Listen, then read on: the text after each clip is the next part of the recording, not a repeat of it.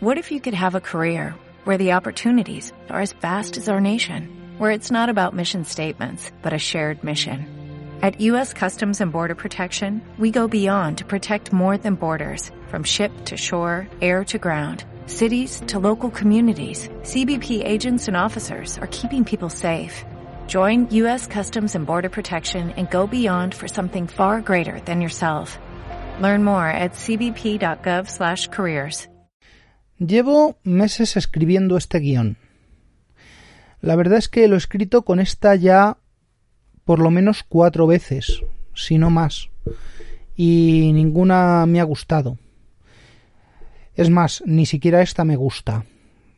Durante el primer confinamiento pensé, ¿crisis? No, es una oportunidad. La oportunidad se ha ido diluyendo conforme pasaba el tiempo, diluyendo por anteponer cosas y réditos a temas a los temas importantes. El caso es que no sé para quién ha sido la oportunidad. No termino de verlo claro. ¿Quién ha sido el vencedor de la pírrica victoria que alguien ha ganado? Y ahora se nos viene un nuevo estado. En fin, suena triste, cansado, y esto es un poco más de reflexión que técnico, aunque tendrá su toque técnico dentro.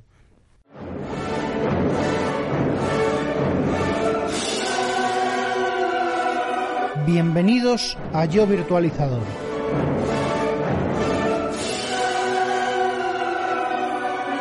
Tu podcast de referencia del mundo de la tecnología y de la virtualización.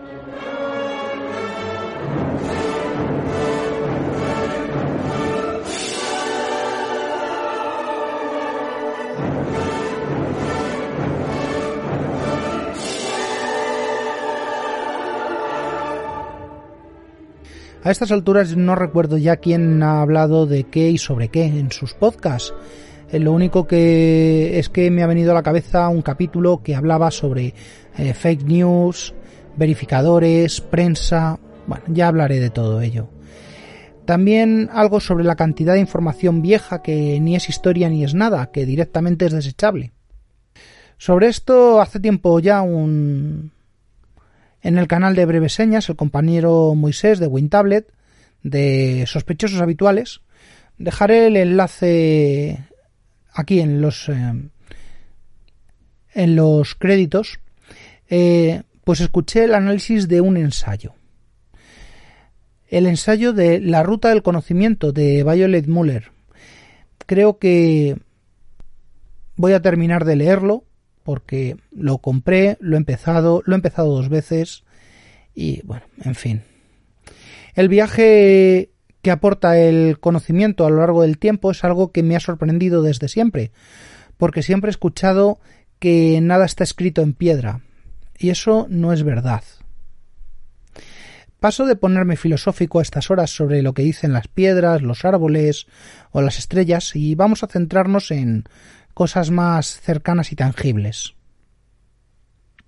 Esto es un resumen de pensamientos que han macerado durante los periodos de confinamiento. No tiene que ver con temas laborales o profesionales, solo pensamientos e ideas, y quizás más o menos razonables o no.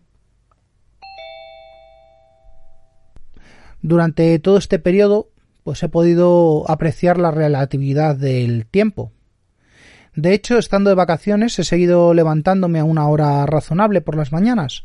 He salido a pasear, ligero, sobre todo por intentar bajar de peso y ya de paso escuchar el eón de horas que me quedaban acumuladas en el podcatcher y que me he dado cuenta de que a pesar de esa inversión de tiempo siempre me ha quedado tiempo para hacer lo que necesitaba.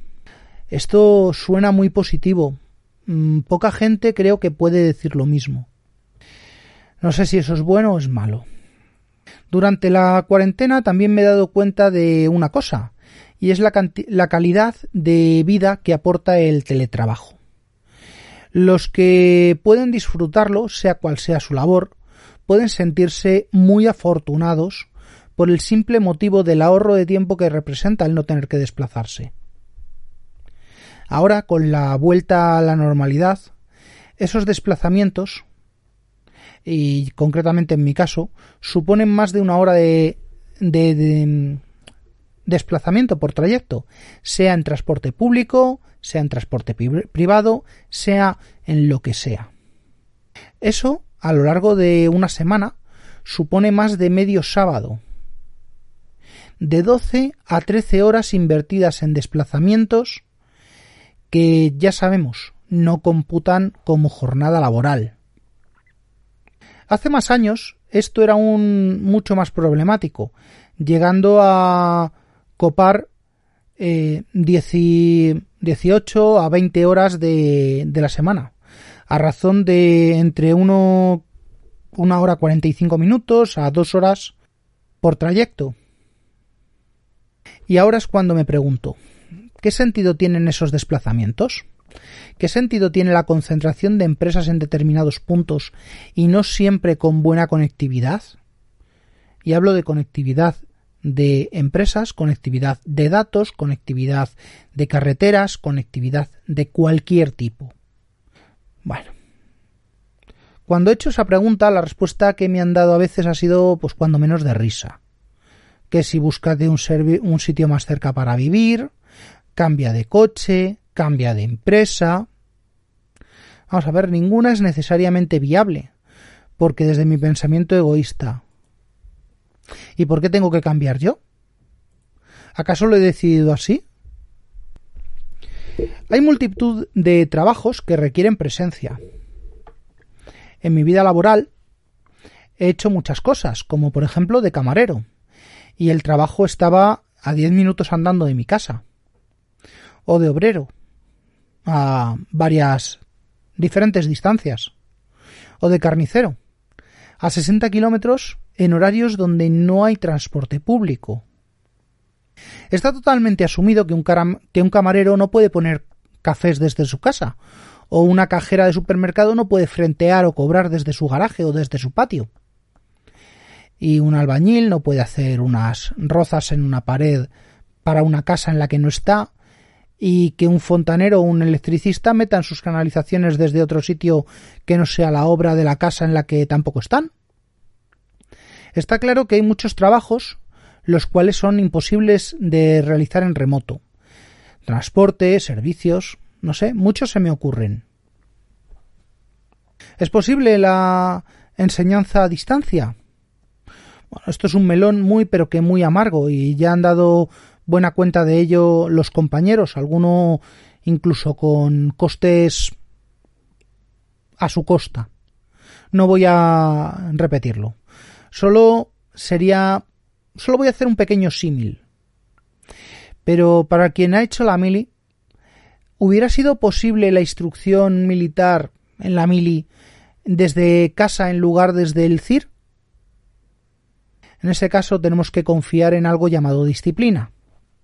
Y esa disciplina es algo que se cultiva, es interno, no se aprende y sobre todo no se enseña, porque cuando se enseña disciplina es por imposición más que por educación y suele tener importantes lagunas. En su momento hice artes marciales, taekwondo en concreto. No, ya no, ya ha llovido demasiado y no, Sé lo que es, puedo verlo, pero no puedo hacer absolutamente nada de lo que incluye su parte física. Pero no quiero decir que no siga parte de esas filosofías. Esa filosofía marca una serie de caminos, de objetivos, y entre ellos están la concentración y la disciplina. Pero oye, que tienes poca y mala disciplina y periodicidad del podcast. Ya, es que esto no es trabajo, es otra cosa, un poco más que que ocio. En fin, escutatio non petita. A lo que voy. Existen miles de técnicas New Age para lograr estos niveles de disciplina. Algunas tan exóticas como los métodos Kanban, GTD, Pomodoro. Supongo que habéis oído hablar de ellas. En grupo, por ejemplo, metodologías como Ágile, Scrum, pretenden alcanzar esto, pero sinceramente todas fallan por el mismo punto, la disciplina, la disciplina individual. La concentración es otra guerra, es algo un poco más insustancial que la disciplina. Hace falta concentración para realizar cualquier tarea. Un conductor no puede ir viendo la tele, por ejemplo, el del autobús tampoco puede ir cazando Pokémon, o un cocinero estar escribiendo en el chat del móvil. ¿Es medible la concentración? ¿Es medible la disciplina? ¿Son adecuadas todas esas técnicas tan New Age para todo el mundo? No sé si estas preguntas tienen respuestas, es más, no sé si alguna tiene respuesta. Y todo esto quedará y dejará huella o no sobre el tiempo y en algún tipo de soporte. Vamos a dejar un poco al lado la crisis de tiempos en tiempos de crisis y recordando ese ensayo que he empezado a leer tres veces, pues mm, vamos a ver si podemos pensar en las huellas que dejamos. En el libro, bueno, en la reseña, habla de la evolución de la información a lo largo de la historia y sobre todo de la prehistoria, porque consideramos prehistoria al momento en el que no hay palabra escrita, no hay historia, prehistoria. En fin. Si el cómic es anterior a la novela, Atapuerca y los jeroglíficos son anteriores a las, a las tablillas de barro o, el papiro. Pero bueno, eso, eso da igual, no me voy a meter en esa discusión. Si hay información que ha llegado hasta nosotros es porque ha habido gente o eventos naturales que se han ocupado de conservarla. Por ejemplo, conocemos los jeroglíficos en su mayoría en por las pirámides, las pinturas prehistóricas por una suerte de bloqueos naturales en unas cuevas muy antiguas, o la erupción de un volcán preservando unos frescos, y la escritura cuneiforme por sus grabados en tablillas que una vez fueron de barro y hoy son casi piedra. Del papiro y del pergamino tenemos mucho menos. Son soportes menos idóneos para conservar información a lo largo del tiempo. Bueno, ¿y todo esto para qué? Pues porque me ha dado por pensar mientras limpiaba, y por limpiar quiere decir echar la vista atrás y ver la cantidad de material informático viejo que tengo por casa, y del que me he deshecho ya gran parte, todavía queda algo. Pero, bueno, tendría que hacer un serio esfuerzo para acceder al contenido de una caja de disquetes de tres y medio, con multitud de programas originales, sistemas operativos, código fuente, documentos que generé, que generé con mis primeras máquinas. De verdad, hay cosas más complicadas de recuperar, por ejemplo, el contenido de un chip de una máquina de juegos, una EPROM, por ejemplo, o de una consola, o de las cintas del Spectrum, pero no he tenido de eso. También es difícil recuperar el contenido de una cinta eh, Traban Quick 20, donde hacía yo mis backups, o de las cintas de 4 pulgadas de un IBM de los 70, o de las cintas perforadas mucho más anteriores aún. Todo esto, todo esto desaparecerá. Es más, desapareció salvo lo poco que tengo en papel, y que quizás llegue un día también a desaparecer, pero por otros motivos. Toda esta morriña por conservar mi propia historia, mi conocimiento y otras, y otras cosas, ni es de ahora ni es ni ha sido proporcionado por escuchar la reseña. De hecho, es lo que hizo lo que me hizo empezar con mi primer blog, con también en parte con el podcast y con el resto de, de los proyectos que han ido viniendo hasta ahora. Todo eso está bien, genial, pero he hecho la vista atrás y sé que es difícil que cualquier cosa de las que he hecho sea conservada más allá de los límites de una vida. Será una nueva fase, un cambio causado por otros motivos o simplemente la coincidencia lo que me ha permitido observar precisamente eso. Y es que ese es el umbral del tiempo del que venía siendo la medida de lo que llamaré las obras normales de una persona. Pocas personas producen obras que trasciendan a sus vidas. Así que no me queda más que asumir que absolutamente todos los contenidos que creamos tendrán fecha de caducidad. Absolutamente todo lo que estoy haciendo, incluido este podcast, tiene fecha de caducidad. sea porque este podcast, hoy alojado en iVoox, cambie de dominio, de alojamiento, o directamente desaparezca, o que el blog por algún motivo desaparezca, por baja del dominio, por baja del hosting, o cualquier otro motivo técnico o humano. De hecho, a todos nos pasará. Hace unos días, revisando opciones de privacidad y seguridad de varios servicios, me fijé en uno en concreto. Facebook permite dejar un muro como homenaje a una persona fallecida. De hecho, yo podría configurar mi, perfil como en caso de que yo me muera, esto se queda in memoriam. Bueno, el problema es la calidad y la relevancia y la pertinencia de ese contenido.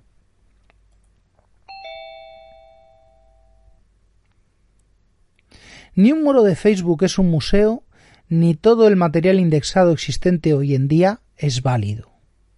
Durante la creación y puesta en marcha de la web, me asaltó la duda de si mantener y migrar los contenidos del blog antiguo a la nueva plataforma. Y creo que no es necesario, por lo que ya he dicho, pero vamos a, vamos a torcer un poco este punto de vista.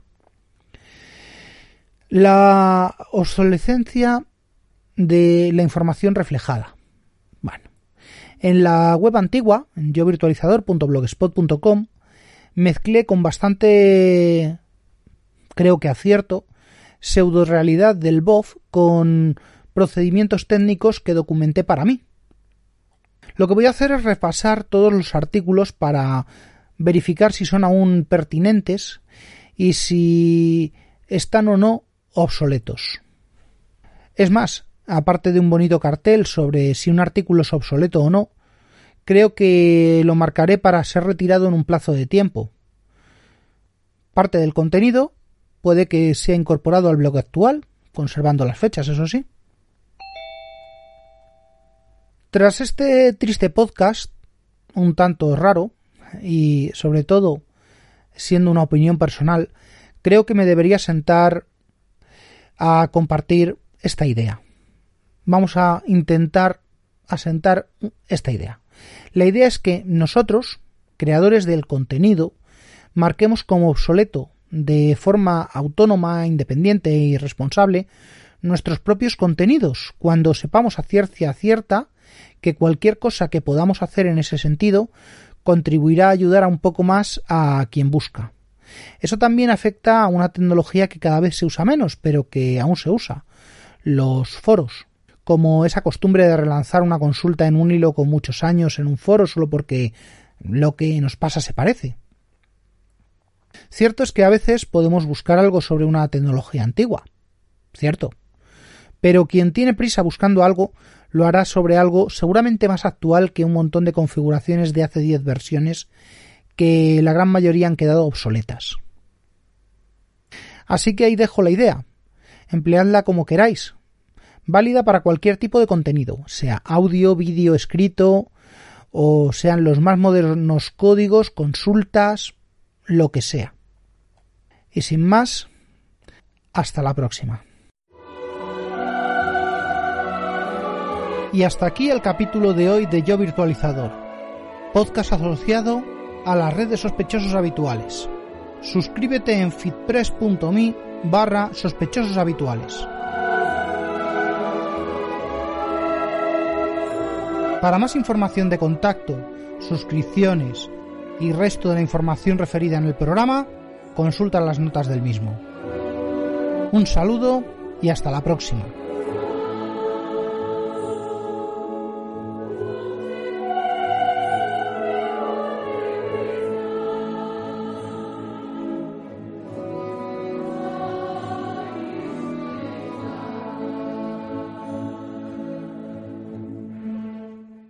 ¿No se merece tu familia lo mejor? Entonces, ¿por qué no los mejores huevos? Ahora, Egglands Best están disponibles en deliciosas opciones. Huevos clásicos, de gallina libre de jaula y orgánicos de Egglands, que ofrecen un sabor más delicioso y fresco de granja, que le encantará a tu familia. En comparación con los huevos ordinarios, Egglands Best contiene la mejor nutrición como 6 veces más vitamina D, 10 veces más vitamina E y el doble de omega 3 y B12. Solo Egglands Best. Mejor sabor, mejor nutrición, mejores huevos. Visita egglandsbest.com para más información.